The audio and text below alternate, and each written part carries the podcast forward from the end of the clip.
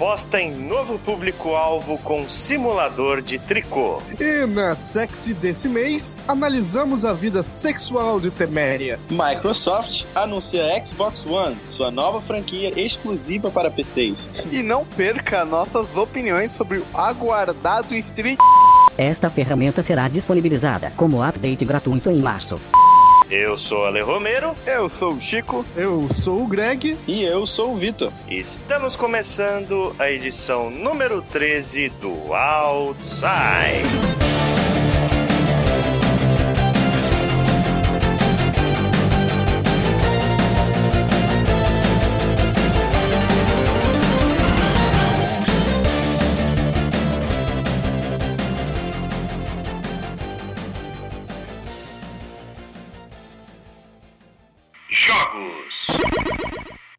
Outside número 13, então, começando finalmente, né? E vocês que só ouvem o nosso podcast em áudios devem estar se perguntando nesse momento, mas cadê o Outside número 12? O Outside número 12 a gente teve um problema com o áudio dele, né? Então a gente acabou perdendo os arquivos de áudio e a gente acabou ficando somente com a versão de vídeo, né? Acabou não lançando ele em áudio, mas a gente vai deixar postado aqui no, no site para quem quiser conferir. Se algum dia a gente conseguir fazer alguma mágica para resgatar o áudio dele, a gente lança. Então, começando esse episódio com os jogos que nós andamos jogando. Dizer então que seu Ale tá muito enrolado essa semana. Hã? Hã? Hã? Hã? Piada. é.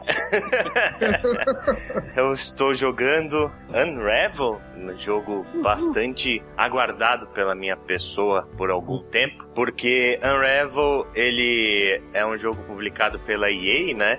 E ele foi anunciado lá na E3 do ano passado por um time de 14 pessoas no norte da Suécia chamado Coldwood Interactive, né? E, e, a história desse jogo, o criador dele, que se chama Martin Salim, foi um cara que emocionou muito o público, porque ele subiu no meio da conferência da EA, né? Onde só tinha Star Wars Battlefront, FIFA, Madden e o Pelé. E aí apareceu. e aí apareceu esse cara, tudo todo tímido, com um bonequinho de lã, falando. Tremendo. Totalmente nervoso. Nossa, Tremendo. cara, tremendo loucamente, assim. Foi muito bonitinha a apresentação dele, assim, e dava pra perceber que, que sairia algo diferente ali desse jogo, né? Desde o anúncio lá da E3 até em posts que eles fizeram no site e tal, a Coldwood ela sempre disse que Unravel seria mais do que entretenimento, né? Que eles queriam passar uma experiência emocional com esse jogo, que os desenvolvedores tinham colocado o coração deles ali e que eles esperavam que os jogadores eles percebessem isso, né? No caso da experiência emocional, a gente vai discutir mais pra frente, mas na questão do jogo ter sido feito com muito coração e carinho, eu acho que nesse último aspecto eles foram muito bem sucedidos, porque dá pra perceber que Unravel é um jogo feito com muito esmero, é um jogo muito bem polido, muito bem acabado, a atenção em cada detalhe das coisas é muito grande,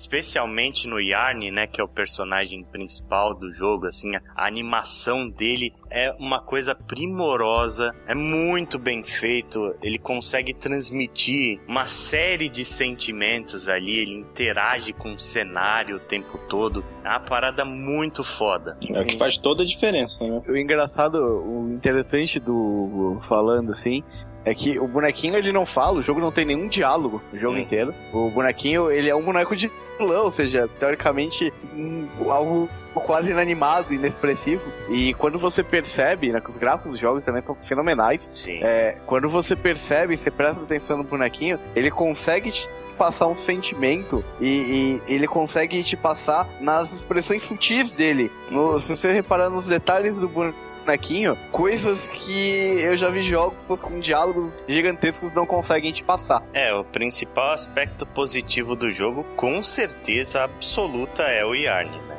Ele é um dos personagens mais carismáticos que apareceram nos videogames em muito tempo. Ele é extremamente frágil, vulnerável, né?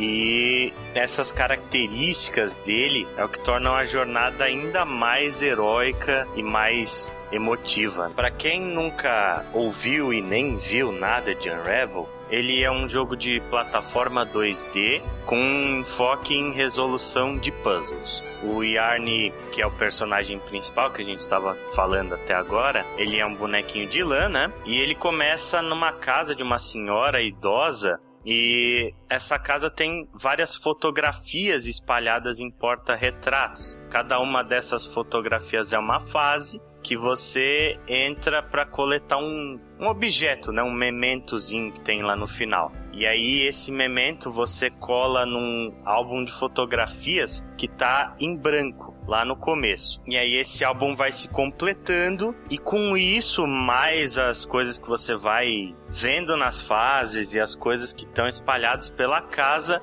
é o que compõe a história do jogo. É, é, é uma maneira diferente, né? Interessante de mostrar a história. E tem detalhes sutis no cenário de lembranças e tal que vão mudando conforme você vai avançando no jogo, que vão te dando dicas do que tá acontecendo, né? Porque até que nem o, Ale, o Ale tava jogando e tal, e no meio ele tava meio assim, e eu já tinha terminado o jogo. Hum. Aí eu virei para ele e falei, cara, continua, porque a história é foda e você vai entender no final e você vai chorar. pois é, isso é uma das coisas que realmente é, foi um ponto meio negativo para mim. Eu acho que a história ela é bastante confusa nesse desenrolar dela. É meio difícil de você conseguir captar a mensagem, sabe? Demora demais. Eu acho que se o jogo ele soltasse um pouquinho mais das coisas com o tempo, ele prenderia mais. A jogabilidade, ela é ao mesmo tempo simples e razoavelmente engenhosa. Porque o, o Yarn, né, ele começa com o fio de lã dele preso lá no começo da fase, e conforme você vai andando, o fio vai se desenrolando, né? Então ele vai começando a meio que sumir, né? E daí você tem que achar uns checkpoints que são tipo um refil desse fio de lã e aí você consegue progredir mais. Às vezes você tem, se você se enrolar demais nos puzzles, se você fizer muitos nós, acaba te faltando fio mais para frente. Então você tem que meio que controlar os fios para conseguir progredir. Eu achei isso interessante. De resto,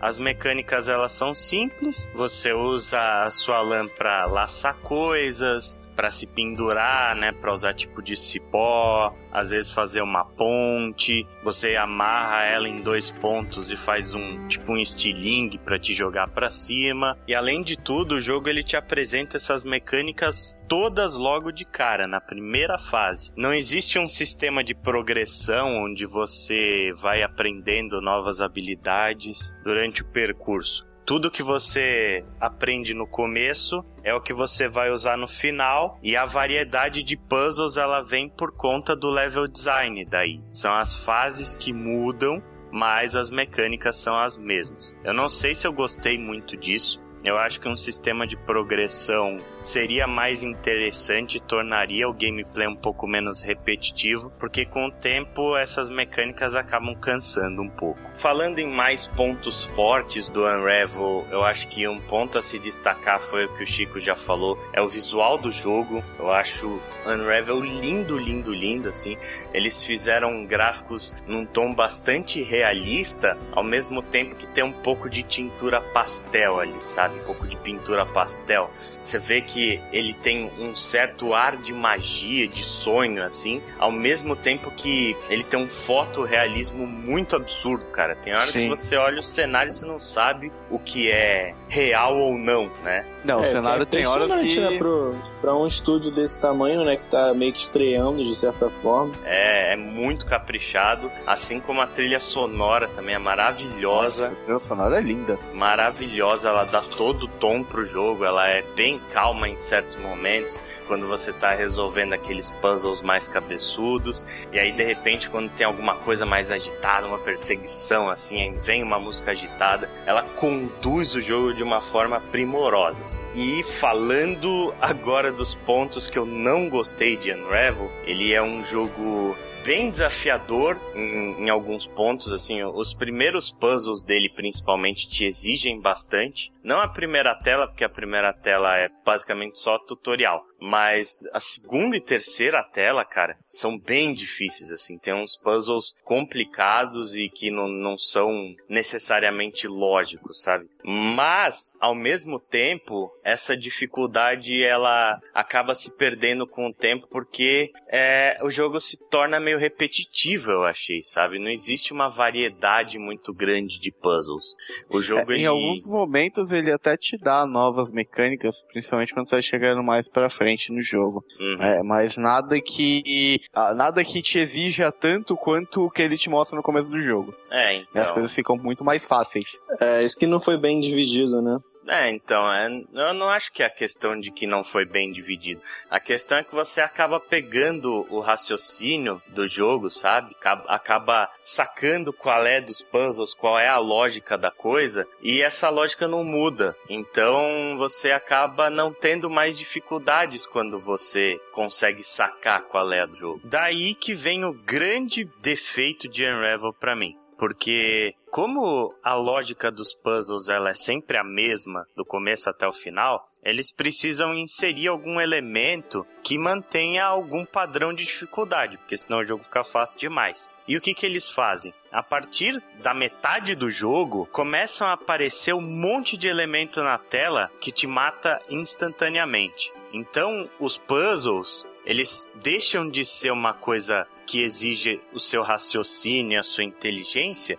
e passa a ser tentativa e erro e coordenação motora. E isso, cara, é muito, muito, muito frustrante. Num jogo que tenta passar uma experiência emocional como o Revel faz, morrer o tanto que você morre nessas telas é muito frustrante, cara. Eu não conseguia prestar atenção na ambientação ao redor e nas reações do Yarn, porque eu tinha que ficar o tempo todo preocupado se aparecer alguma coisa na tela e me matar, ou eu tava tão puto de ter falhado num puzzle 50 vezes que a emoção do jogo não me tocava mais, sabe? Então, eu acho que a jogabilidade acaba atrapalhando a experiência emocional que eles querem passar. A última tela, que era para ser uma parada mais emotiva, de, de experiência tal, eles me enfiaram um puzzle que eu quase taquei o controle na parede de raiva. Eu fiquei tipo uns 20, 30 minutos preso num negócio que ficava me jogando para trás e me matando instantaneamente. E chegou no final da tela, todo o impacto que aquilo era para me causar acabou não me causando porque eu já tava nervoso pra caralho. Eles não souberam dosar a dificuldade com a experiência que eles querem passar. Por isso que eu acho que Unravel ele tá muito mais para Limbo do que ele tá para Journey, enquanto deveria ser bem o contrário. Então, num balanço geral, Unravel é um jogo muito bem feito, muito caprichado, feito com muito carinho. O Yarn é um personagem incrível, com potencial gigantesco. Eu espero que esse jogo venda bem, inclusive pra gente ver mais coisas da Coldwood, mas a dificuldade dele é desproporcional e não é uma dificuldade gostosa, é uma dificuldade meio que artificial até dá pra dizer. Isso para mim estragou muito da experiência que o jogo quer passar. E, E vocês não acharam que esse, o lançamento dele foi meio quieto demais? Eu Ah. quase assim, não ouvi muito falar dele. Eu ouvi falar muito dele antes dele ser lançado do que depois de ser lançado. É achei verdade. isso. É um- foi um pouco assim mesmo. É, é, estamos falando dele.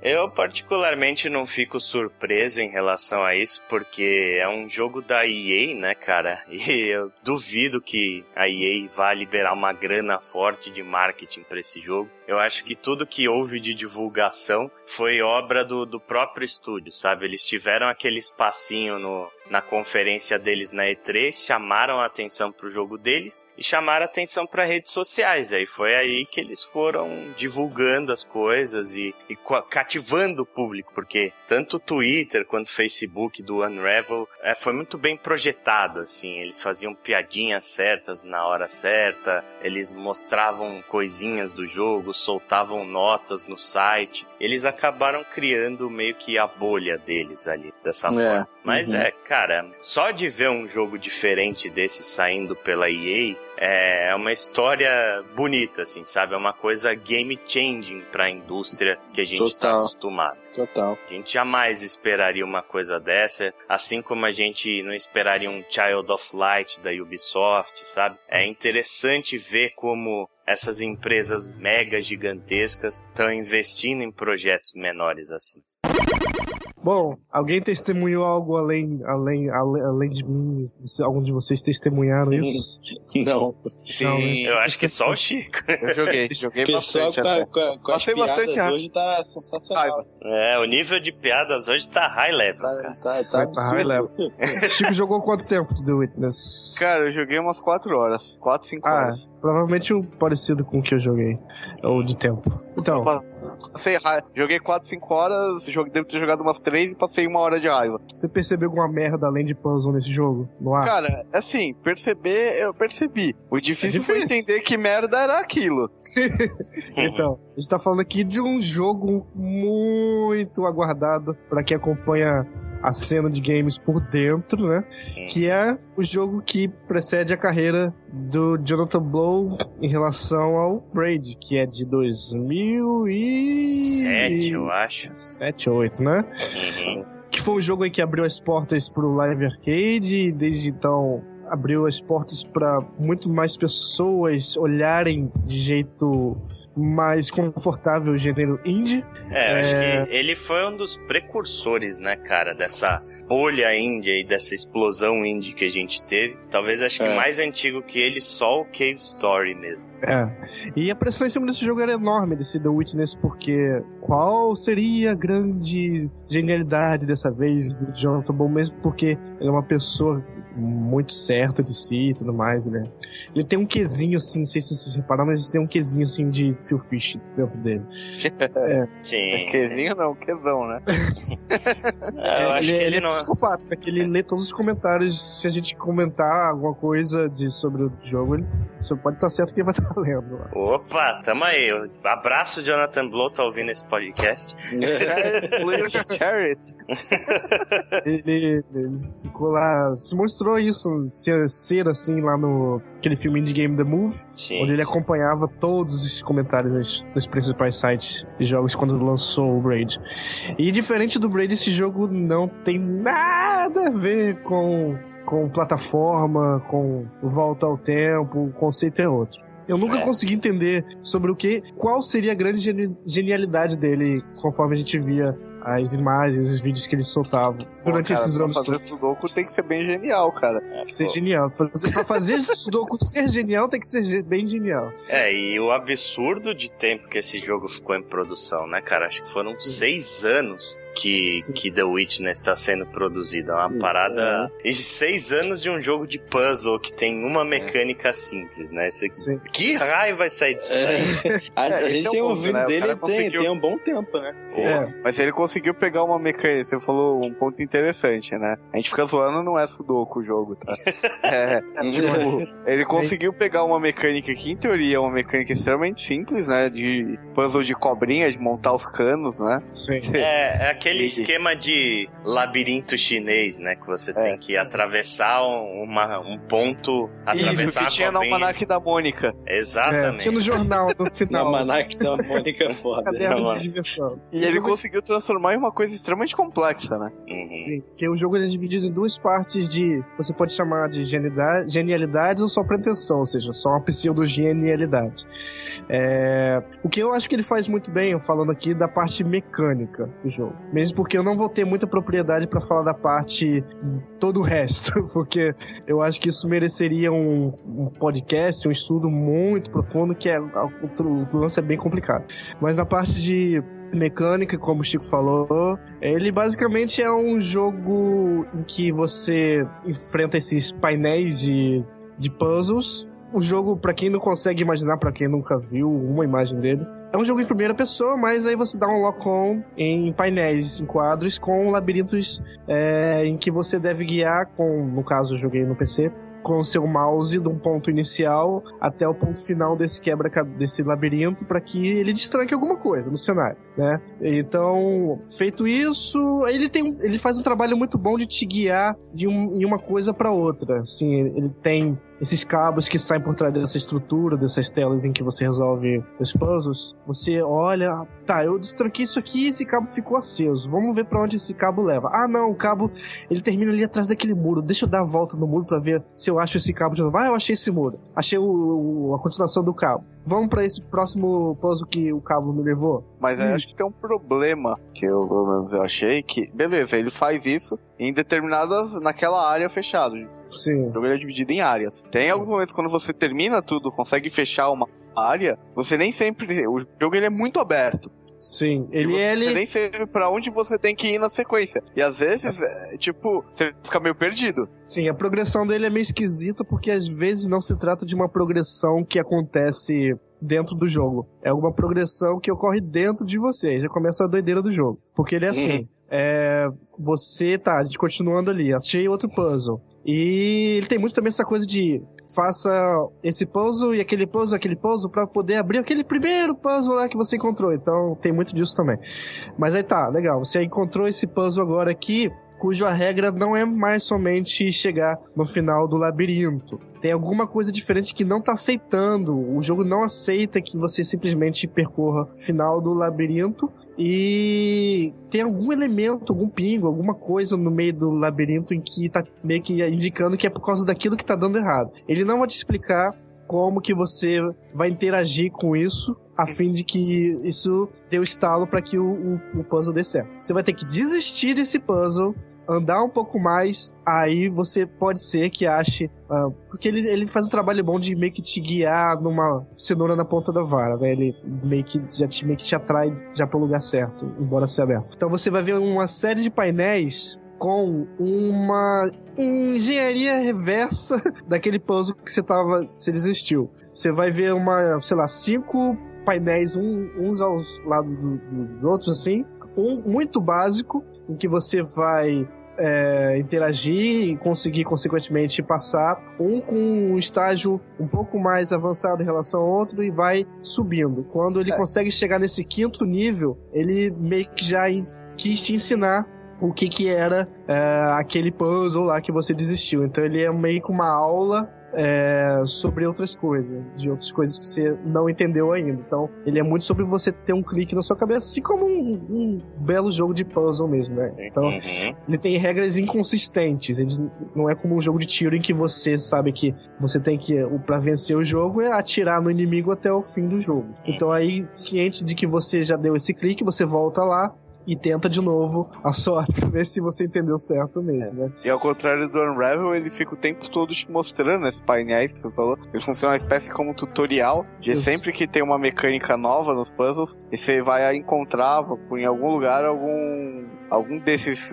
desses tutoriais, né, desses cinco painéis que vão te ensinar essa mecânica. É. É, o problema é que às vezes você não consegue encontrar esse painel muito fácil.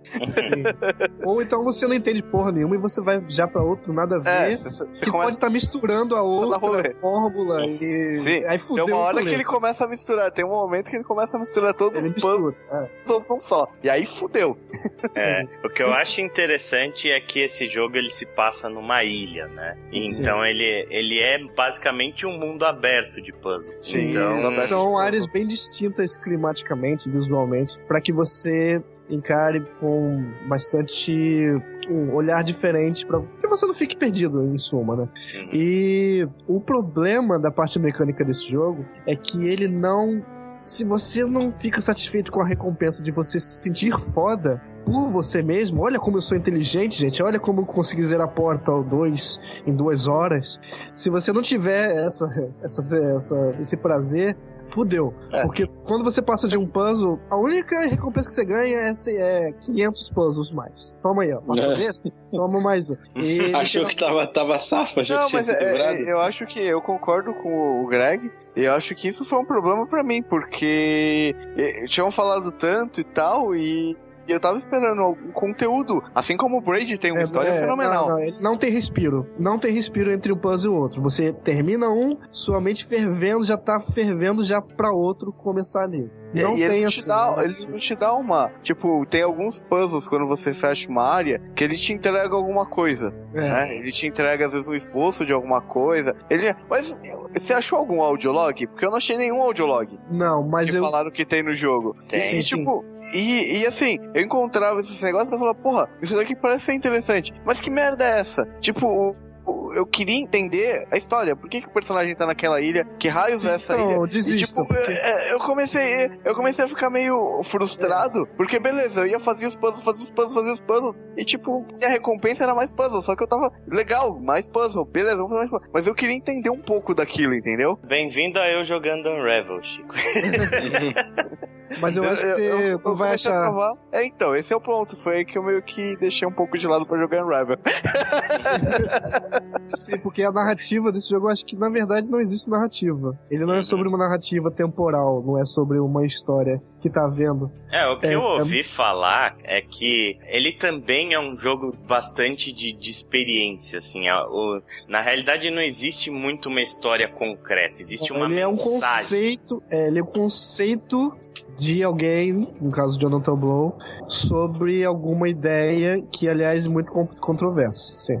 né? Eu acho que E- não seria spoiler falar, mesmo porque vai ser muito vago o que eu vou falar, porque eu mesmo não sei até quan- quanto disso é. Eu não sei, falar assim por alto é muito, alto é muito fácil. Às vezes o cara tem muito mais a, a explicar. Mas basicamente o jogo é sobre.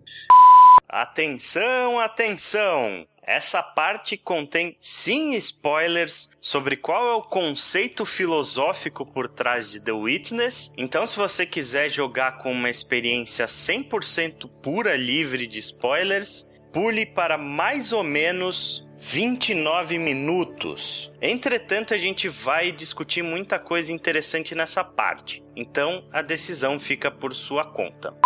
como tudo que a gente na vida faz que não seja seguindo a forma. Como eu vou explicar isso? Imagine você, é, como o pessoal brinca de. Ah, você é humanas ou exatas? Basicamente, o jogo lhe diz que as pessoas que seguem atividades humanas, que seguem religião, que seguem qualquer outro caminho que não seja baseado em algo muito comprovado, algo muito sistemático, Lógico. científico, lógico, que você tá perdendo tempo. Você é um bobinho, yara yara, yara yara, ei, lá, lá, lá, você é um bobinho que você, porque você tá aí perdendo tempo acreditando em religião, enquanto você poderia estar é, aqui, ó, ó, eu tô te jogando esses puzzles aqui muito lógicos. E olha só como você tá aprendendo a lógica deles gradativamente, que é basicamente o mesmo processo de muitas coisas, de muitas descobertas importantes para a humanidade, né? Uhum. Então, ele é sobre mais um conceito. Eu não sei se vai haver uma narrativa com começo, meio e fim, se vai acontecer alguma coisa com esse personagem. Acho que no máximo ele vai passar só algum conceito e que poucas pessoas eu acho que vão catar, e mesmo porque com 660 e poucos puzzles eu acho que vai ser difícil. Esse é o todo ponto, mundo né? querer. É, é bem longo, né, cara? E é bem interessante com, como ele passa essa mensagem, né, cara? Porque tem muita coisa. tu- o que, pelo que falam, tudo na ilha tem um propósito, né? Tem, Sim, é, de repente você acha, acha uma coisa estranha, assim, uma, uma imagem, uma estátua que meio que parece que não tem nada a ver, mas se você olhar por um ângulo diferente, ela com uma outra coisa forma uma outra imagem que de repente te mostra alguma coisa. Parece que até nas nuvens tem algum tipo de mensagem, que tudo, cada pequeno detalhe daquela ilha tá ali por um motivo. Tem uma. Sabe tem que é porque tem- ele tá xingando praticamente as pessoas que veem arte e veem prazer dentro de alguma arte, algum quadro abstrato, né? Tem um puzzle no jogo que ele tem uma espécie. Ele é um desses labirintos e ele é uma ramificação, como se fosse um formato de uma árvore. São vários quadros, né? Só que ser bem separados um do outro. né?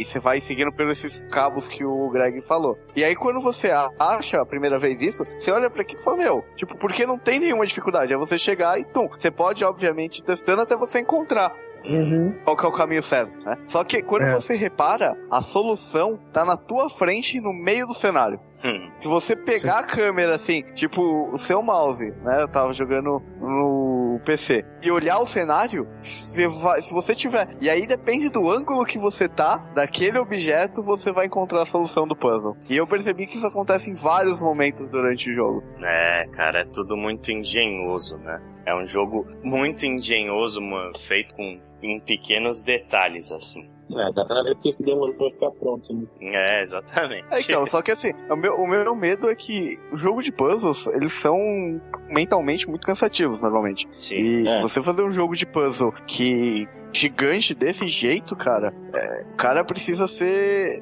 Precisa ser um maratonista de puzzles pra, pra aguentar. Porque é bem cansativo o jogo. Tem alguns momentos ali, teve alguns puzzles que eu terminei, mas eu fiquei meio esgotado. Sim, sim. Já ouvi muita gente falando isso, que é um jogo, se você é, jogar cansado mentalmente, você não consegue progredir nem fudendo. Que, tipo, se você chega com cansaço mental pra jogar, você vai ficar horas e horas preso ali, empacado num puzzle, e de repente o cara vai dormir, acorda no outro dia e resolve logo de cara. Concluindo The Eu acho que o jogo acho que não vai funcionar se você for pelos puzzles, mesmo porque eu acho que se você for, a não ser que você não tenha ouvido podcasts On a Play maravilhoso, lindo, você vai ter uma surpresa que vai ser uma caralhada de puzzle na sua cara e não tem condições de 660 sem que o jogador tenha um esforço de procurar sobre o que que é o jogo. Né? Então, vá com cautela. Esse jogo eu já vi pessoas que eu respeito, super respeito, gringos, jogadores. Ah, um gosto super apurado, mas chegou na hora do The Witness, ah, ah, saiu só xingamento. Assim como teve outros que eu também respeito, que adoraram e, e tem uma, opiniões interessantes em cima. Então, esse é um jogo pra uns e outros, é ou você tá ou você não tá. Ele- acho que ele só você vai poder dizer isso pra você mesmo, não, não tem como eu recomendar pra um, um tipo só de pessoas. Então a gente já deu uma, já fez um ensaio, já deu uma palhinha desse jogo lá no podcast de final de ano, né, dos melhores de 2015, mas agora vai ter o show completo, né, Vitor? É isso aí. Vamos falar. Pô, as piadas todo jogo- boas, As piadas é- estão boas. Todo jogo tá tendo uma piadinha genial, hein? Mas então, vamos lá, vamos falar de Guitar Hero, né? Guitar Hero Live que saiu aí tem três meses, três meses, né? Por aí, por aí. É relativamente novo. Vamos dar uma, uma destrinchada um pouquinho nesse jogo, porque até porque é a volta, né, do Guitar Hero, que acho que ele ficou cinco anos aí sem produzir nenhum jogo. E de cara eu já falo que voltou muito bem pra, pra nova, nova barra atual geração, né? Uhum. Ele voltou, ele inovou de várias formas, da mesma forma que ele fez com que para o jogador antigo fosse um desafio maior, ele tornou o jogo um pouco mais convidativo para os jogadores iniciantes também. Então eu achei que eles fizeram muito bem é, esse retorno da franquia. Falando das inovações que eles trouxeram aí, de cara a gente fala logo do controle, né? Da guitarra em si. Que a guitarra sofreu alteração no, não muitas alterações, mas alteração principalmente ali nos, nos pads, né? Nos botõezinhos ali que você toca, né? Achei que Porque antes era- achei que a alteração ali foi bem grande, né? Ela É, não, foi completamente a crucial. Sim, com certeza. Porque antes eram aqueles cinco botões né, coloridos, agora eles transferiram para três, só que os três têm a parte de cima e a parte de baixo, então são seis no total. Uhum. E aí isso na jogabilidade acaba fazendo o jogo tornar-se um pouco mais real, assim, vamos dizer. né? Você realmente se, se sente tocando a música ali. Porque tem, tem umas partes que você parece que tá fazendo um acorde, tá fazendo. O solo parece mais um solo. Ficou bem legal essa adição para o jogo, né? E uma outra coisa também que é crucial pra gente falar é a questão do, de como o jogo funciona. Pra quem não viu, o jogo ele não tem aquela, aquele gráfico de, de cartoon que tinha antigamente, né? O jogo é, é filmado, você Ainda se bem, sente né? como se você tivesse ali. É, você se sente ali como se você tivesse realmente tocando. Você fica ali no palco como se você fosse o guitarrista da banda. Muito interessante isso, cara. Eles conseguiram dar um realismo absurdo para essa jogabilidade, É, que é o que é o modo padrão, né, do jogo, o modo história do jogo. né, ele tem dois tipos, né? Tem esse daí é o modo história, que é o principal, que é o que eles usaram bastante para vender o jogo. E sem usar realidade virtual. Você realmente sente ali com tocando no meio do negócio. Isso é bem legal e É, não. a quantidade de reações, né, cara? Isso é uma parada muito foda, assim. Porque a banda É e a plateia, ela- eles reagem conforme você tá tocando bem ou tá tocando A- mal. Até o Steph, Até o Steph. até o Steph pode reclamar ou te dar um, um joinha.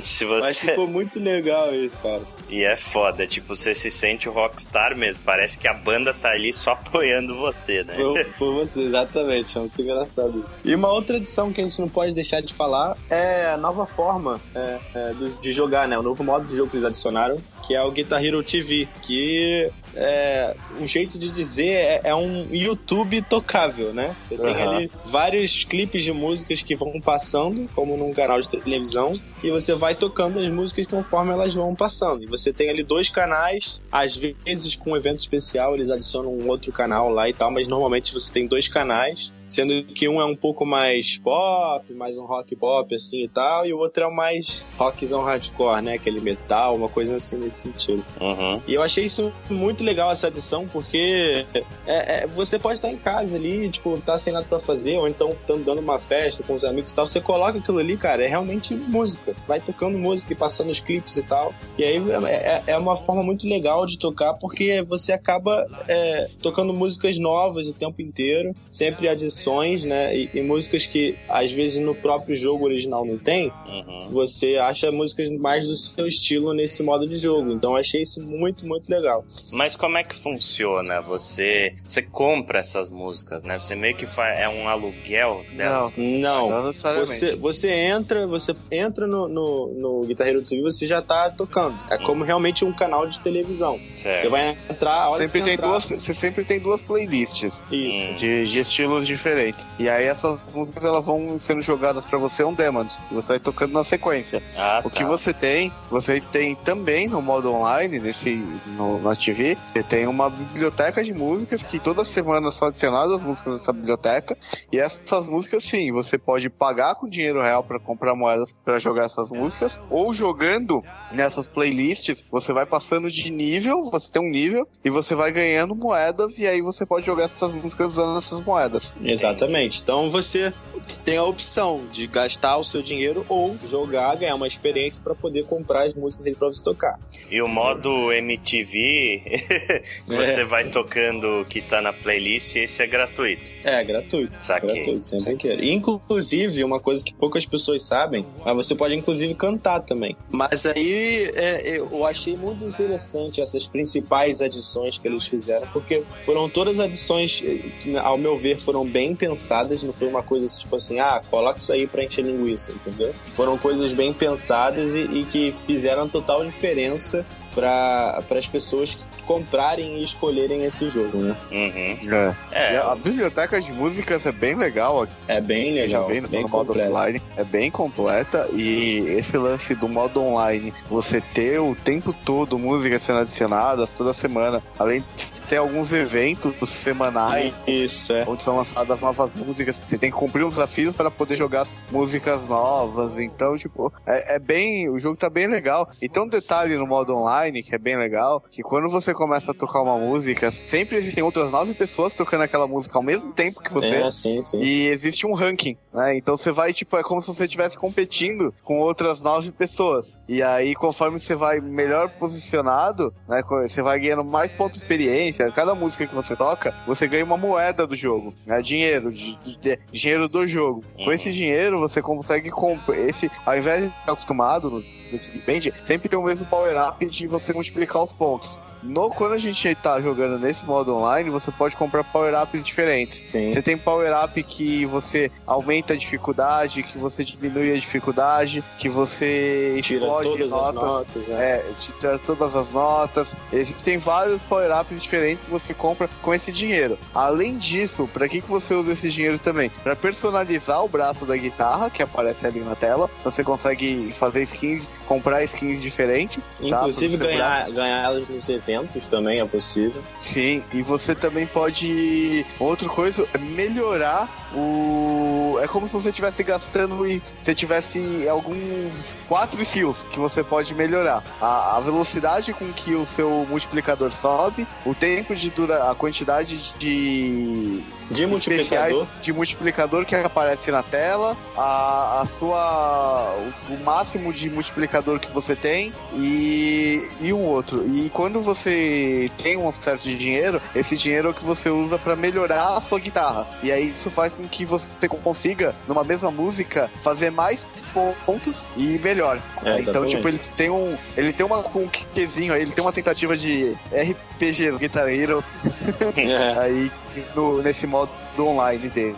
Inclusive, uma coisa que vale a pena citar também foi uma coisa que adicionaram não tem muito tempo, que é um modo rival. Conforme você vai tocando a, as músicas no canal, vão ter umas músicas aleatórias quando começarem, vai aparecer um, um modo multiplayer mesmo. Você contra um outro jogador aleatório, um outro oponente aleatório. Então você vai tocando ali, você contra ele, para ver quem consegue no final da música conseguir somar mais pontos. E é bem divertido porque você fica sempre naquela disputa ali o tempo inteiro para ver, caralho, não posso errar uma nota, não posso fazer isso, senão vou me ferrar, não sei o que. Então é bem legal, é bem divertido. Outra coisa ótima, né, que o jogo ele saiu bem salgado aqui no Brasil, a 600 reais e já está sendo encontrado bem mais barato, né? Inclusive, eu tava falando com a Ali esses dias que é, eu comprei o meu, paguei 380, então foi quase metade do preço, né? Isso depois de três meses. É, É, eu não sei se ele teve, ainda mais fora dos Estados Unidos, a, a quantidade de vendas que o pessoal esperava, né? é ele tá Uau. indo bem, sim, cara. Tá indo bem? É, ele tá vendendo Eu, eu, bem. tô- eu realmente não sei, por isso que eu perguntei. Quem não, não vendeu bem, é, que se deu mal nessa disputa, foi o Rock Band 4. Esse sim. Ah, mas é foi- justificável, né, cara? É mais a, a grande mesmo. diferença, é a grande diferença, né? O que foi? Foi quanto tempo fazia que não saíam desses jogos? Porque foram vários anos saindo na sequência. Em alguns anos, se eu não me engano, teve até mais de um. E aí Sim. chegou uma hora que meio que deu uma saturada no mercado desse estilo de jogo. Uhum. Aí, depois de anos, as duas empresas decidiram voltar. Né? Tanto o Rock Band quanto o Guitar Hero. Uhum. O Rock Band é exatamente a mesma coisa, não mudou nada. Enquanto o Guitar Hero não. O Guitar Hero trouxe novos elementos, mudou muito o jogo. Sim, né? Ele pois é. trouxe uma jogabilidade diferente, ele trouxe um visual diferente, enquanto o Rock Band simplesmente tentou relançar o que eles já tinham lançado vários anos seguidos. É, e isso ao mesmo tempo mantendo o mesmo espírito do jogo ali. Uma notícia relacionada é que a Activision ela já falou que não vai sair outro Guitar Hero provavelmente durante essa geração. Eles vão manter esse Guitar Hero Live como uma plataforma mesmo e só vão dar update de conteúdo no mesmo jogo. Então, se você tava naquela dúvida, ah, eu vou investir ou não, né? Ou ah, por causa da guitarra que é mais cara e tal, saiba que você vai ter um jogo que vai durar bastante tempo se você investir no Sim, Guitar Hero sim, Live. vale a pena, é vale uma a pena. ótima notícia. É, vale a pena mesmo. E para fechar os nossos joguinhos, Ale, vamos falar do jogo que eu, que eu gosto pouco. Pouco, pouco. Pouco, falei pouco desse jogo nos últimos casts, nos últimos vídeos e tudo mais. Uhum. Vamos falar de Witcher 3, mas vamos falar especificamente do DLC, do primeiro DLC de história, né? O Hearts of Stone. Não é o jogo de cartas. É, essa aí eu vi a referência, hein, CD Projekt Red. Não é, apesar do Witcher ter os joguinhos. Inclusive, um detalhe interessante desse DLC: você, ele saiu em versão física. Uhum. Inclusive se acha por 140 reais em várias lojas de games do Brasil mesmo. E o jogo e a versão física dele vem com dois baralhos de Gwent.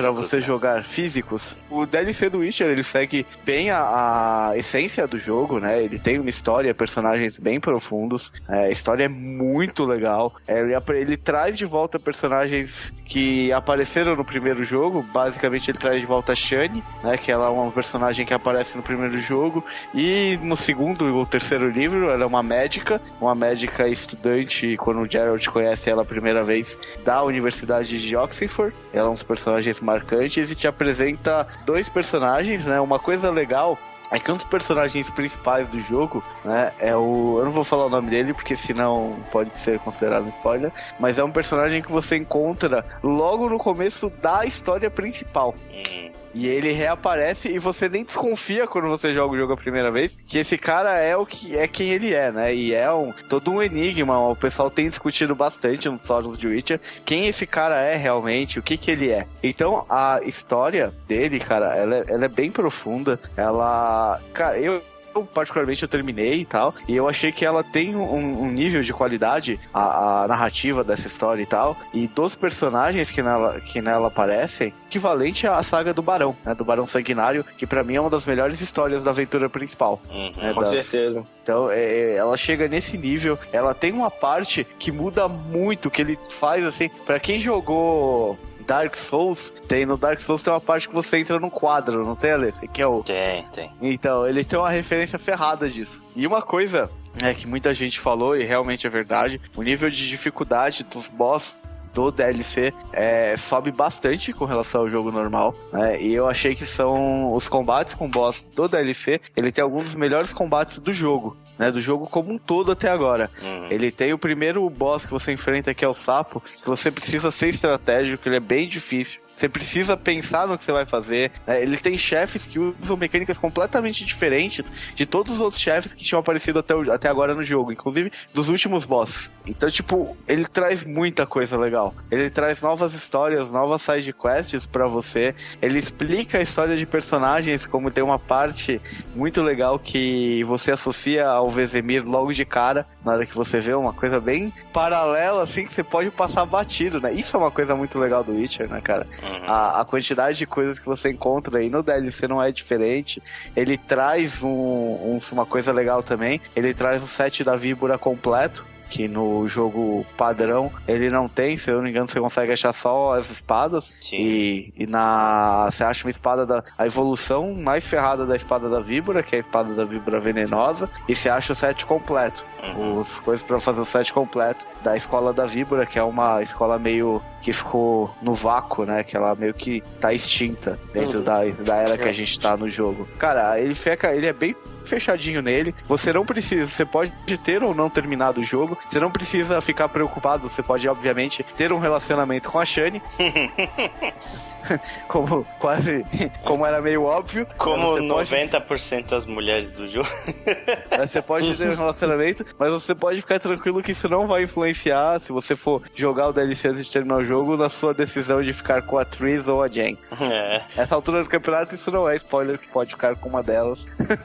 é, o, o jogo não é exatamente monogâmico, né? Você não é, mas isso é uma característica do Geralt de todos os personagens, tá? Sim. A gente. fala muito do Geralt, mas é, até saindo um pouco aqui, nem a atriz, nem a Jane são per personagens monogâmicas, tá? muito pelo contrário. É, o jogo do carnaval, Witcher, né, cara? Ninguém é de ninguém, aquela coisa mal. E assim, é recomendadíssimo, cara. O, uma coisa que a gente tá esperando aí o próximo, né? O Blood and Wine, que, segundo a CD Projekt Red, que fez um trabalho excelente até agora, esse é a última história do Geralt de Rivia. Depois disso, eles vão aposentar o personagem. E eles falaram que esse é o último DLC, depois eles vão se dedicar ao Cyberpunk 2077 e já eles deram vários sinais de que vai existir um Witcher 4, só que não vai ser, pelo que eles deram a entender, não vai ser o Geralt o personagem que você vai jogar. Debate! Então a gente vai para as notícias que a gente escolheu aqui, mais para gerar um debate propriamente do que para falar da notícia, porque são notícias já bastante difundidas, né? Mas a gente quer debater principalmente sobre o que aconteceu há algumas semanas atrás do anúncio de Quantum Break para PC, né? A Microsoft ela anunciou a data de lançamento do jogo, edição, bundle do console com o Quantum Break e de quebra anunciou que Quantum Break sairá para PCs no mesmo dia que ele vai sair para Xbox One. Aliás, PCs barra Windows 10, né? Ele vai é, não vai sair para o Steam. Né? Não vai não sair vai... para o Steam, vai sair só na loja da, da, do Windows 10 mesmo. E existem outros boatos que eles vão anunciar outros exclusivos do Xbox One para PC, como é o caso do Scalebound, do Gears of War 4 e do Record. Que eram exclusivos de peso, inclusive, né? De Eram, peso. não são? É, especialmente os dois primeiros exclusivos de peso, né, cara? É. E aí, E aí vem aquela grande pergunta, né? Uhum. Aí vem a grande pergunta: por que, que a Microsoft está fazendo isso, né? É uma decisão correta ou é um tiro no pé? O que, que você acha? Pensando que, né, é, a gente tem que levar em consideração que pra rodar esses jogos, provavelmente Scalebound, o, o Quantum Break a gente já sabe que vai ser bem pesado. Sim, né? sim. Você vai precisar de uma configuração que eu conheço poucas pessoas que tem um computador que rode. Uhum. né? Então é um limitador. Mas mesmo assim, né, cara, você perde um pouco daquela. psicologicamente até, você perde um pouco daquela argumentação de exclusividade quando você tá falando que existe uma briga entre os dois consoles, né, o PlayStation 4 e o Xbox One. Uhum. E aí você perde um pouco dessa argumentação da briga, né? Tipo, que você você diminui um pouco o peso de falar que se é exclu- falar que é exclusivo, né? Que É. acaba não sendo tão exclusivo assim mais. Você diminui um diferencial do seu console, né, cara? Eu acho que eles podiam fazer isso, que é essa, essa decisão que eles estão fazendo, mas não dessa forma. Uhum. Eu acho que a questão do lançamento para PC tinha que ser uma coisa mais pro futuro, depois da, daquela, daquele bafafá passado, o, o- aquela febre do jogo ali do lançamento e tal, aí eles anunciam, ah, ó, daqui a um mês, daqui a dois meses vai sair Sim. o jogo tal pra PC. Acho É, que dessa f- forma seria melhor. Como foi, por exemplo, o Inclusive, GTA foi- V, né? GTA V É, foi exclusivo sim, de é. consoles por mais de um ano aí. E aí depois ele acabou saindo no PC, uma versão bem caprichada e tal. É, teve um, um cara, né? Teve um tweet que ficou bem famoso aí, de um, um cara xingando, falando pro Phil Spencer que ele tava traindo, que ele ia cancelar a pre-order que ele tinha feito do Quantum Break, porque o jogo iria sair pra PC. E aí o Phil Spencer é, respondeu pro cara, pô, mas você vai cancelar um jogo, a pre-order de um jogo que você tava afim de jogar só porque outras pessoas vão poder jogá-lo também, né? Aí o cara respondeu que ele se sentia traído, que o pessoal de PC não pagava pra jogar online, não sei o que. Eu acho é, nesse caso aí é um butt hurt mesmo, né? É o cara se doendo de inveja porque ele queria uma coisa, ele queria se sentir especial, né? É, ele queria ter motivo pra entrar no fórum da, da Sony, da, né, do PlayStation 4 e falar, ah, nós temos esse exclusivo, entendeu? Porque, tipo assim, tem gente que sente um prazer, Uhum. né, descomunal De de xingar entrar muito no no fórum e ficar xingando nos comentários. Cara, a gente, obviamente, por a gente até fazer o Anaplay e tal, a gente participa de trocentos fóruns de games no Facebook e vários locais. E, cara, uma das minhas diversões, bem sincero, é ver essas. Quando, ver, quando alguém posta aqueles negócios de tipo Flame War, né? Uhum. Posta uma coisa polêmica, fica vendo os comentários da galera se degladiando. Não, porque o Uhum. meu tem mais exclusivo. Não, porque o meu roda 1080p. Não, isso é mentira. O meu também roda 1080p. Não, o seu roda 900. Cara, que- é, é, é- é tão ridículo. E eu acho que essa galera que fica puta é justamente porque, ah, não, puta, perdi, perdi uma munição, entendeu? É. Eu, perdi, eu perdi metade É. das salas que ia ter no fórum pra falar que ia ter mais exclusivo esse ano. Sim, sim. Não faz muito sentido, cara, é uma fortuna. É, é literalmente uma fortuna pra você comprar, montar um PC que vá rodar isso. Uhum. Não é, não é. Não vem me falar que ah, um PC de dois conto roda. Não vai rodar. Um PC de dois conto não roda Quantum Break. Sim, sim. Entendeu? Então, tipo, você vai gastar o quê? Vai, pensando, vamos pensar no Brasil. Você vai gastar dois pau e pouco pra. Dois pau e. Dois conto e meio, vai num bundle com o Quantum Break do Xbox One. Com esse valor você não compra o, o PC. Sim, sim, concordo plenamente. Mas, em compensação, né, existe o fato dos jogos de PC serem mais baratos e tudo mais. É, eu, falando particularmente como um cara que não tem um Xbox One e não tem um PC gamer, né? Eu, depois desses anúncios, eu perdi completamente a vontade de comprar um Xbox One. Por quê? Porque, é, beleza, um PC gamer vai sair mais caro? Vai, mas eu vou estar comprando uma plataforma que tem muitos mais exclusivos que o Xbox One, cara. Aliás, o PC é a plataforma que mais tem exclusivos, se a Sim, gente verdade. pensar, né? Verdade. Aí, beleza, eu já tenho o PlayStation 4 para jogar os exclusivos da Sony, que de fato, em sua maioria, são exclusivos para console mesmo, e todos os exclusivos do Xbox One vão sair no PC. Então, para pra que é que eu vou comprar um Xbox One, né? Beleza, é mais barato, mas tipo, no PC eu posso usar pra fazer streaming, eu posso usar pra editar vídeos, eu posso fazer pra editar podcast. Ele tem outras utilidades para mim. Pois é. Então, pra mim, e eu tenho, por exemplo, XCOM 2 no PC, só no PC. Eu tenho Undertale só no PC e tudo. Uma caralhada de indie que só sai no PC, né, cara?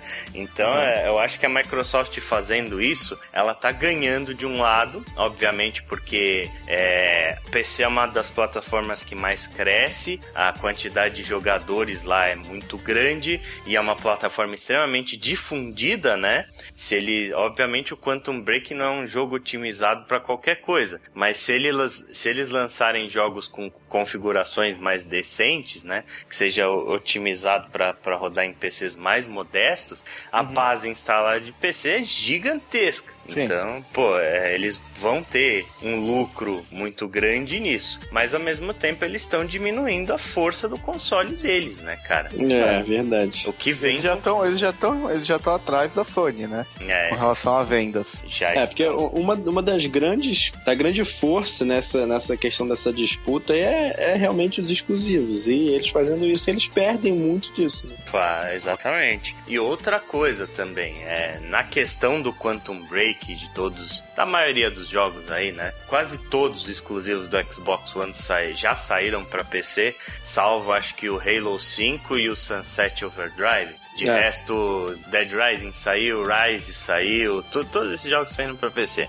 Uhum. E uma grande questão aí é que, beleza, aquele cara que mandou o tweet pro Phil Spencer, ele está errado? Ele tá. Mas eu vi muitos donos de Xbox One putos da cara, né, dizendo que se arrependeram amargamente de ter comprado o console. E esses caras têm razão, porque Quantum Break e, e uh, todos esses vários outros jogos eles foram anunciados para PC muito tempo depois deles terem sido anunciados como exclusivos do Xbox One. Pois é. Ele... É, faz sentido. É, é, quase como uma enganação mesmo, né? Os caras é. falam uma coisa e depois voltam atrás. Exatamente. Pô, Quantum Break foi anunciado quase junto com o lançamento do Xbox One como um puta console seller. E aí chega dois meses antes do lançamento, os caras chegam e anunciam uma versão de PC que não surgiu da noite pro dia, né? Uhum. para você é. fazer uma versão de uma conversão, uma versão assim, você já tem que estar tá sabendo do projeto há muito tempo atrás, né? É, é. Então a Microsoft ela escondeu essa informação de propósito, talvez para meio que maquiar, né? Talvez pelo medo de, de assumir de uma vez o PC e, e perder essa perder de vez a guerra de console, né? Mas ela meio que agiu de má fé, né, cara? Hum, e, é verdade. Pô, muitas pessoas é, já têm um PC gamer, por exemplo, e compraram um Xbox One pra jogar os exclusivos. Tipo, compraram um Xbox One num anúncio de um Quantum Break da vida. Uhum. Já pensou? Você não ia ficar puto da cara? É, com certeza. Pois é, então. Né? e você se arrepende de ter comprado o Xbox One? Sim, hoje eu não compraria o Xbox One. Pois é, isso é complicado. Então eu, eu não sei quais são as pretensões da Microsoft pro futuro. Existem especulações assim é, de que talvez a Microsoft ela esteja migrando de vez pro PC, porque o Quantum Break, por exemplo, ele vai sair com cross-buy, né? Se você comprar a versão de Xbox One, você ganha o, o código para a versão do, do PC.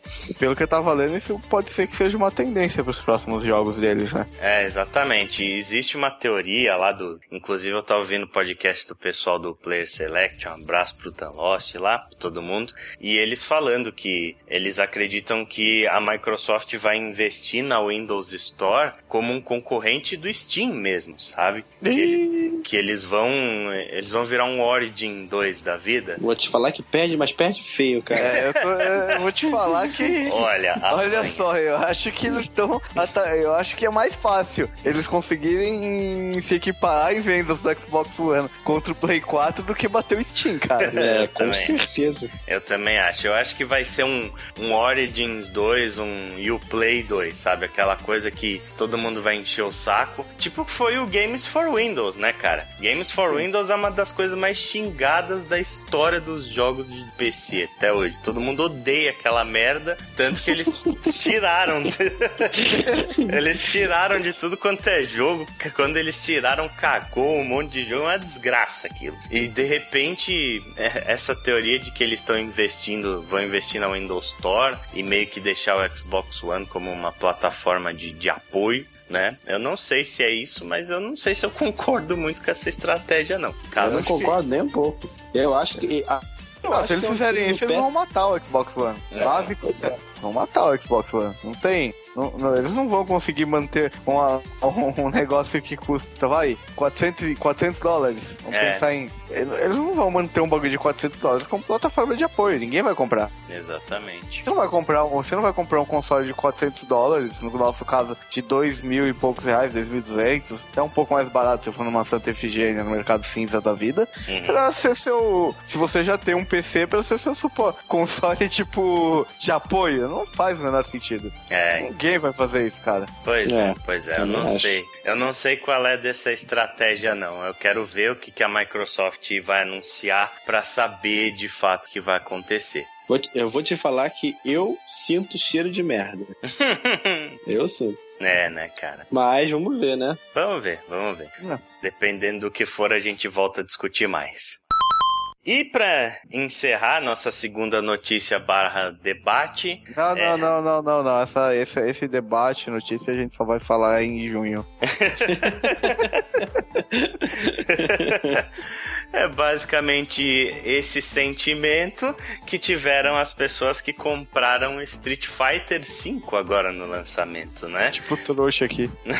que saiu a dos salgadíssimos 280 reais no Brasil e o jogo veio completamente incompleto veio sem o, um, os modos single player, né? Só com o modo história tampão lá. É, você tem o modo história e você tem o treino, né? O modo treino, o modo história e o modo survival, que você vai lutando infinitamente até morrer. Uhum. A mesma barra de vida. É, e o modo história para valer, parece que esse atual modo ele é simplesmente tampão mesmo, porque é tudo... É, é um prelúdio, né? É. Ele conta o prelúdio de cada personagem. Você joga o modo história. Acho que cada tem personagens que vão até 5, um ou outro só. A média da maioria é 4, que basicamente basicamente são três lutas e um epílogo, que provavelmente é o epílogo que liga com a história principal do jogo. É muito contando o passado do personagem, ou contando, explicando principalmente os personagens novos, explicando o que raios aquele personagem tá fazendo no jogo, e contando basicamente, tipo, quem é aquele personagem. Mas é muito curto, cada personagem você mata esse modo, esse epílogo, né? Basicamente. Epílogo não, prólogo, né? Desculpa, falei uhum, merda. Prólogo. É prólogo. É, do personagem em 10 minutos cada um. Não é uma coisa que você é muito, não dá nem pra aprender a jogar com o personagem. Você é. vê que eles realmente colocaram lá por colocar, porque o modo história pra valer vai sair num update em março, que vai vir com. Não, um junho, junho. Não, é março. Ah, adiantaram? É, não, tem um update agora que vai sair em março. E eles, eles lançaram meio que um calendário, né? Com todos os updates que eles estão programados. E eles estão lançando as coisas do jogo meio que aos poucos. Aí vai ter um personagem já para comprar lá com Fight Money ou, ou, comprar com dinheiro, né? Que é meio que o DLC. Uhum. E vai vir o modo história, vai vir, por exemplo, o lobby de oito personagens no online, que hoje não existe. E mais uma outra série de coisinhas. Então o jogo ele foi lançado na caruda, incompleto e co como se fosse de fato um early access e a preço cheio, né, cara? Você sabe o que, que é pior? É. Basicamente o que funciona de verdade no jogo é o modo online, uhum. que é uhum. basicamente a maioria das pessoas que compram Street Fighter é para jogar contra alguém. Sim. o versus modo, o modo versus no local também funciona normal, mas mas o modo online, nos dias do lançamento e até agora, ainda não tá estabilizado. Eu tentei jogar no, no dia do lançamento, esquece. Eu deixei sem exagero. Ficou 15 minutos. Eu testei a conexão, a conexão estava boa, minha conexão de internet estava muito boa no dia. Ficou 15 minutos procurando um jogo e não encontrou. Uhum. Isso aí Isso só sim. faz a galera fã ficar feliz da vida. E, e não foi coisa minha, eu vi outras pessoas reclamando do mesmo problema. E, a- e aí eu vi uma notícia de que a Capcom tava trabalhando pra arrumar o servidor. Ou seja, realmente tá com problema no online, que é a única coisa basicamente completa, né? A única coisa que tá inteira no jogo que tá ali, cara. Que o jogo foi lançado focado no modo online. Você vê claramente, quando você abre, que o foco do jogo é o online. E ele não funcionou. É, e sabe o que, que é o mais absurdo? Isso depois deles lançarem uns 4, 5 betas fechados exclusivamente pra testar o servidor, cara. Como pode? Como assim, né? Meu, Como pode? Tá pior que o beta. Vocês lembram, né? Tipo, a primeira vez que eles abriram. que Lembro, ro- ninguém o jogou. primeiro beta ninguém jogou. Aí depois eles remarcaram pra um próximo beta. Foi nessa putaria durante todos os betas e eles lançaram os jogos com os servidores do jeito que lançaram, né? Pois é. Então, assim, é bem frustrante. Você... Praticamente assim, ó, pega o seu CD, usa de decoração, quando consertar a gente avisa. Exatamente. É, e, tipo, é bem frustrante você pagar o, o preço que tá sendo cobrado nesse jogo. É, e é uma franquia bem conceituada, tem uma base de fãs muito grande. E aí você compra pra pegar um jogo que, tipo, o seu sentimento é de que ele tá pela metade. As coisas que deveriam funcionar não funcionam. Pô, meu, você dá uma brochada, né? E aí esse lance de ficar lançando 10 mil personagens. Cara, legal, beleza, tal. Aí você vai ter o Fighting Money e tal, que até não é tão difícil de conseguir, pelo que eu percebi, desde que os servidores funcionem. né? É, pra pegar os personagens. Mas, cara, é, é muito assim, tipo, você vai ter. Se sair um personagem por mês, acho que nessa primeira season, Uhum. né? Vão ser seis personagens, se eu não me engano. Cara, você vai demorar seis meses pra ter o jogo completo. Você vai ter um modo história, cara. A gente tá em fevereiro, que é o lançamento do jogo. Uhum. Você falou maio. Não, é março. Março já o modo história? É, reza a lenda, né? Eu- Essa deixa, agenda é Eu, eu ouvi junho, mas tudo bem. deixa eu ver aqui, só pra O confirmar. modo história eu tenho quase certeza que é junho. O que eu sei é que o primeiro personagem sai em março, que é o, o Gaia, se eu não me engano. Não, o primeiro personagem é o Alex, que vai É, sair então em- é o Alex, é o Alex. E ele, E- esse e já fato. sai em março, com certeza. Esse E é esses março. personagens Agora- é, é grátis, né? Não é dele você pagar. Ó, achei o calendário Pode aqui. pagar. ó. É isso aí, é em junho mesmo, cara. É em junho, é isso que eu tô falando. Modo então, história tipo, é em junho. O calendário é o seguinte: em março a gente tem o primeiro personagem de DLC, que vai ser o Alex. É, vai ter os challenges barra trials, né? Que é aquele esquema pra você tá desabilitado no menu. pra aprender os combos. Vai ter o, o lobby de oito pessoas no online e vai ter. Vão abrir o shop. Que por enquanto também tá É, desabilitado. também vai vender o quê? Não tem nada? Vai vender o quê, né? E aí, em abril a gente tem o segundo personagem de DLC. Em maio a gente tem o terceiro. E em junho a gente tem o modo história com a, com a cine- Cinematic Story Expansion que eles estão Então acho que em junho vem o jogo com a versão definitiva. Vai demorar quatro meses, velho. Você vai demorar quatro meses. É, é muito em bizarro.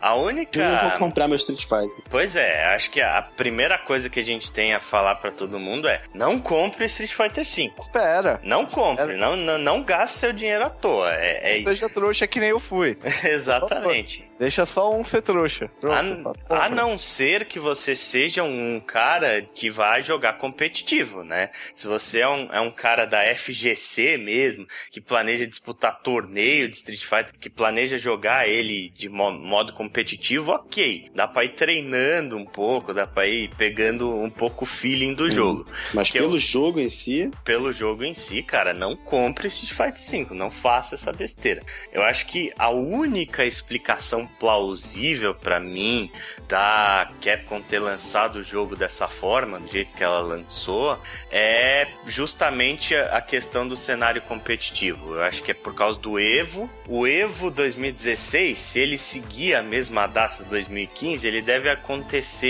em meados de agosto. Então eles estão lançando o jogo com bastante antecedência, que é para já criar uma comunidade, né? E já rolarem alguns torneios preliminares para rolar uma classificatória Ai. pro Evo e tal. Basicamente esses torneios eles só acontecem de modo presencial, né? então online que se for. Mas É, acho que é só para isso mesmo. Cara, pra mim a Capcom tá precisando, tava precisando de grana, não dava pra segurar mais. A gente sabe que a Capcom não é uma empresa que tá muito bem das pernas, Uhum. já foi falado, teve vários problemas aí recentes, financeiros, e eu acho que eles davam de grana, precisavam lançar o jogo logo pra capitalizar e lançaram o jogo, meu, soltaram o MVP do jogo E, e pra vai lançar vai. tudo via DLC e ganhar dinheiro, porque beleza, ah, dá pra comprar com Fighting Point. Cara, imagina, mesmo podendo comprar com Fighting Point, a quantidade de pessoas que vão pagar pra comprar o personagem. Ah, ficar jogando, eu quero ter todos os personagens logo. Ah, galera, Ah, então, É, é. Eu, ah, isso é mais dinheiro pra empresa. pelo que eu ouvi falar, os personagens eles não são baratos em Fighting Points, né? É, O cara- 100 mil Fighting Points. Exatamente. O cara, pra ele pegar. Todo mês vai sair um personagem de DLC. Pra ele juntar os points de cada mês, tipo, você. Pra ele juntar os pontos pra comprar o personagem durante um mês, esse cara tem que jogar, sei lá, as 3, 4 horas por dia só de Street Fighter V. É, eu sei que no, você fazendo o prólogo, né, de todos os personagens, você ganha 200 mil Fighting Points. Eu acho que cada personagem custa por aí. 100 mil, não, porque o pessoal. Não, eu- isso daí eu li. É, terminando o prólogo de todos os personagens, você vai ter o suficiente pra comprar dois personagens. Hum, É, isso E- já é bom. E já é bom. Mas assim, né? Eles vão abrir a lojinha. Cara.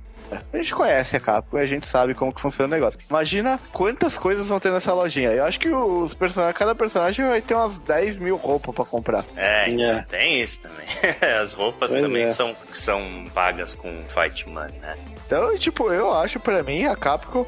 Isso é puramente um esquema pra ganhar dinheiro. Precisamos monetizar logo em cima desse jogo. Não dá pra ficar esperando e, por favor, vamos. É, verdade. É tipo isso. Mas é, é isso, gente. Não comprem Street Fighter V, não gastem seu dinheiro à toa. Esperem pelo menos a- pra ver se os servidores estabilizam pra eles lançarem pelo menos alguma parte do conteúdo pra aí sim investir a sua grana no jogo. Música! Então, pra encerrar esse podcast, é, eu escolhi uma música do nosso meio jogo aí, Street Fighter V que apesar dos pesares é bastante competente no que faz, né? A, a parte jogável dele é muito boa, ele como um jogo de luta é um jogo bem legal. E Street Fighter V já tá criando a sua comunidade e os seus primeiros memes, entre eles essa música que eu escolhi, que é o tema do Rashid. Tá sendo um dos personagens mais icônicos do jogo. Então, com isso, encerramos mais um Outside. Um abraço pra todo mundo e até a próxima! Aí, valeu. galera!